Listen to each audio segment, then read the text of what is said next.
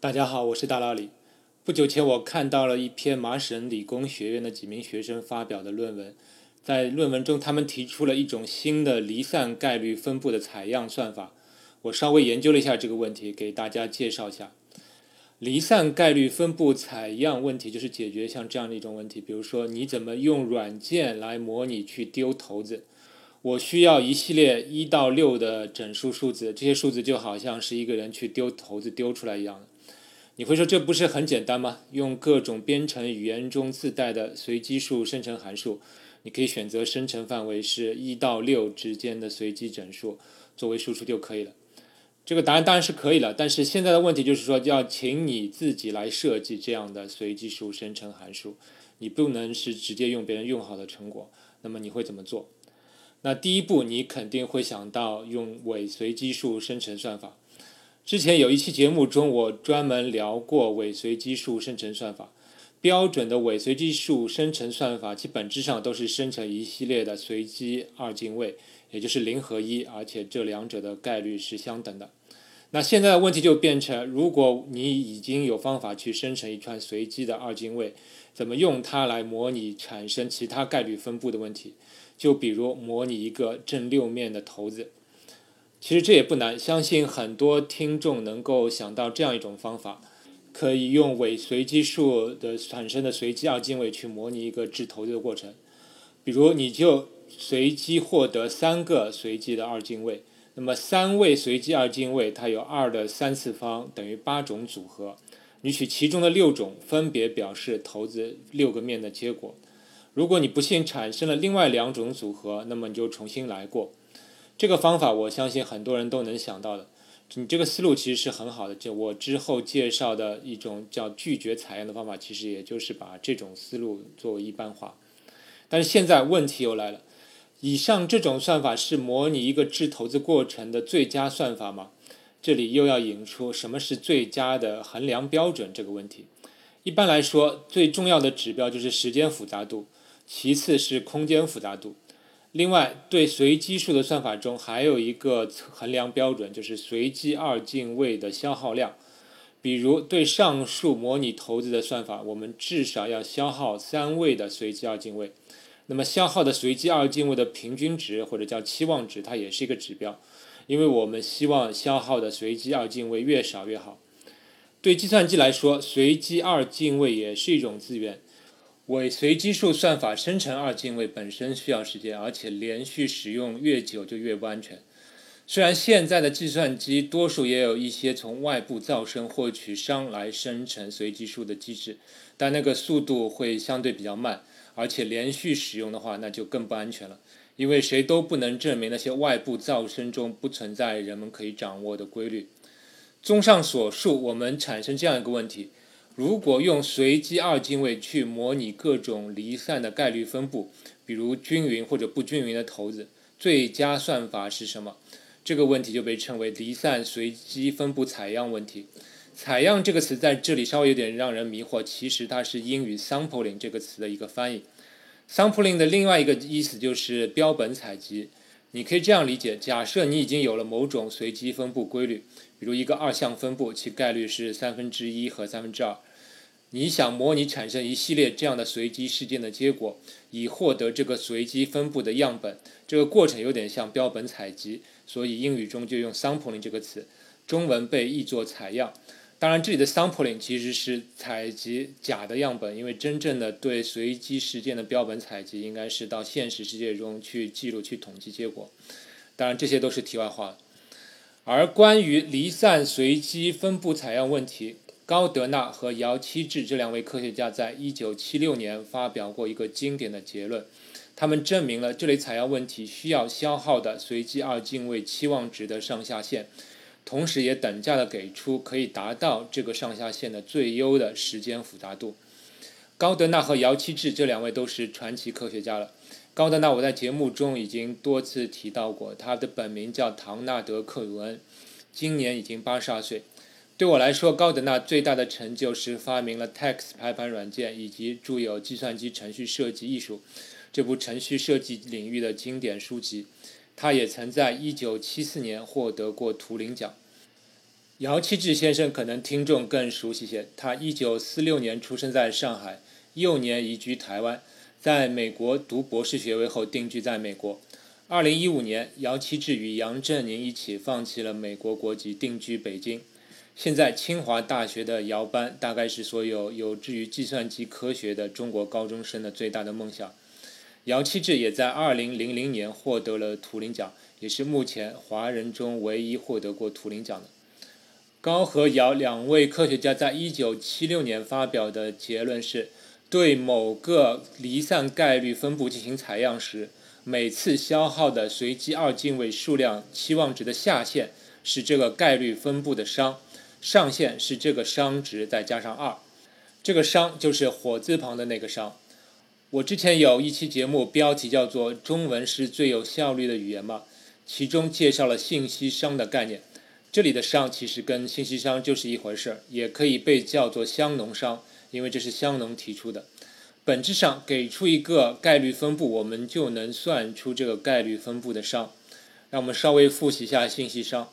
比如对一个标准的六面骰子，因为每一面的概率是均等的，这个信息上就比较好算，它就是以二为底，六的对数约等于二点五八四。那么根据高德纳和姚期智的结论，模拟一个骰子至少需要消耗大于二点五八四，也就是三位的随机二进位，而最多是二点五八四加上二，就是约为五位的随机二进位。你看你之前的算法是不是理想情况下就是恰好消耗三位？不理想的情况下，可能需要尝试无穷多次，但是你可以算一下期望值，这个期望值应该是小于五。再比如，根据我之前的那期节目，中文书面文字的信息商约为九点五六，所以如果要让你写一个算法，随机生成汉字，且生成的概率分布符合汉字在书面中文中出现的频率，那么每产生一个汉字，你需要消耗十到十二位的随机二进位。这个数字应该也是很符合直觉的。其实你再思考一下，信息商实际就是对这个概率分布编码的平均最短长度。那么它是用二进位采样的效率的下限，就一点不奇怪了。那具体算法是如何实现如上述所述的消耗最少的那种二进位的算法呢？其实对计算机数学结构熟悉的听众还是比较简单的。其基本理念就是使用二叉树。因为一位随机二进位只有零和一两种取值，那么反映在二叉树上，我们可以用它来决定二叉树是向左便利还是向右便利。那么从二叉树的根节点开始，根据一个随机二进位，我们来决定方向是朝左前进还是朝右前进。我们可以知道，第 n 个二进位之后，你会到达这棵二叉树的第 n 层，而且恰好到达这个节点的概率是二的 n 次方分之一。所以思路就是要构造一棵二叉树，对其中的每个叶子节点编号，使得你按以上方法到达每个叶子节点的概率之和是你需要的概率值。特别是如果你把你需要的概率值用二进制小数表示出来之后，这棵是二叉树就比较容易构造了。音频里我不方便说，我会在稍后的公众号推送文稿里解释。我的公众号就叫大佬理聊数学。这种二叉数被称为离散分布生成数，简称 DD 技术。DD 技术就是用二的幂次的倒数去逼近概率值。理论上，除非你的概率分布恰好都是分母是二的幂次，否则你就需要无穷深度的二叉数。当然，实际应用中，因为有循环小数的关系，你不需要真的存储一个无穷深度的二叉数，你是可以重用之前的数结构的。所以这种数还有一些自相似和分形的特性，而每次访问 DDD 数的平均深度就是每次采样平均需要消耗的二进位数量。高和姚这两位科学家证明了平均访问的深度是概率分布的商值到商加二之间，这也是时间上最优的算法。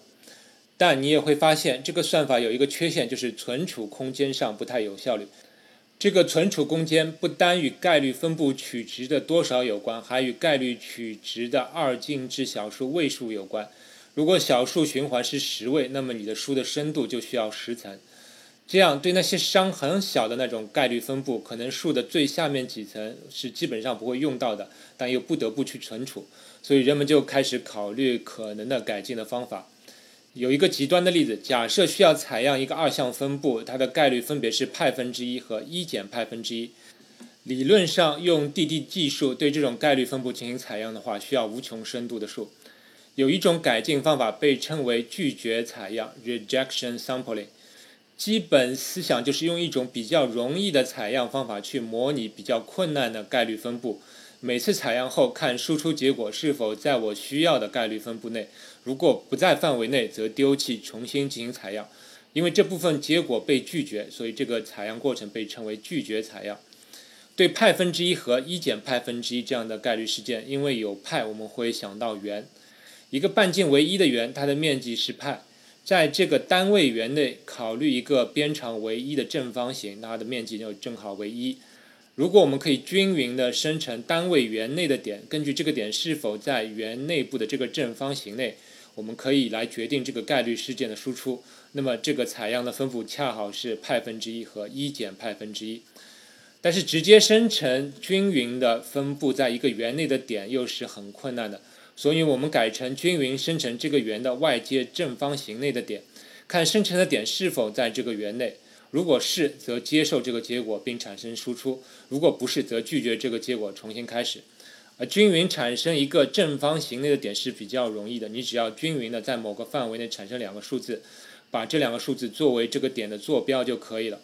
这样用相对简单的方式，我们就可以实现对派分之一这样的概率进行采样。其代价就是会在采样过程中，我们会要丢弃一些结果，导致总体执行时间变长。这就是拒绝采样的理念。那有没有时间上增加不太多，又能节省空间的两全其美的算法呢？这次麻省理工学院的研究者所新发表的这种随机采样算法，某种程度上达到了两全其美。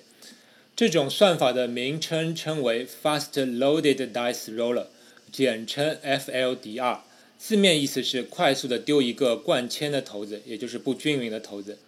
当然，这个名称并不是说这个算法只能用来模拟骰子，它只是形象的告诉你这个算法的用途。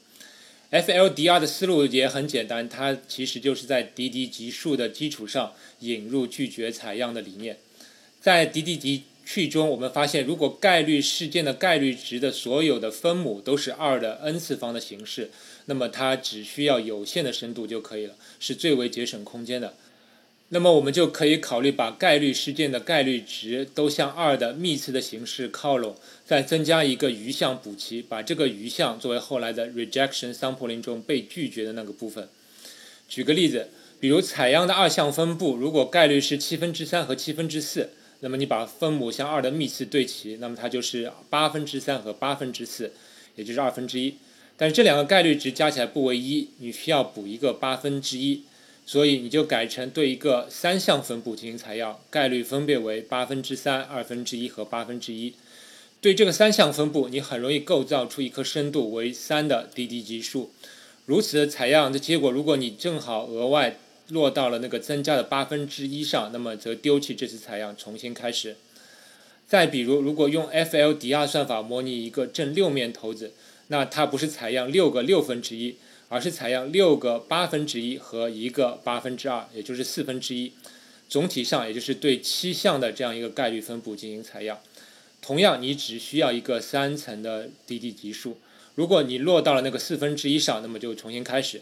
你会发现这个算法其实是与我节目开头各位直觉中用电脑模拟投资的思路是一样的，所以 FLDR 并不算特别的新奇。论文作者是把我们直觉中的这种思路进行了一般化，并且做了数学的分析。他们证明这种情况下，他们的算法在空间消耗上是与概率的小数点后的位数的对数成正比，而原版的 DDR 则是与小数点位数成指数的速度增加的，所以空间上节省许多。时间效率上，因为需要丢弃一些采样结果，比原版的 DDG 需要多消耗一些二进位。但他们证明，他们的算法比原版的 DD 级数算法增加的二进位消耗不超过四，所以是一个可以接受的结果。好了，今天跟大家聊了一下用电脑怎么来丢骰子，以及模拟各种概率分布。我个人比较意外的是，信息商在此处不经意的出现，以及二叉树在这里的经典运用，而拒绝采样的理念也是值得我们好好玩味的。今天的节目就到这里，我们下期再见。科学声音。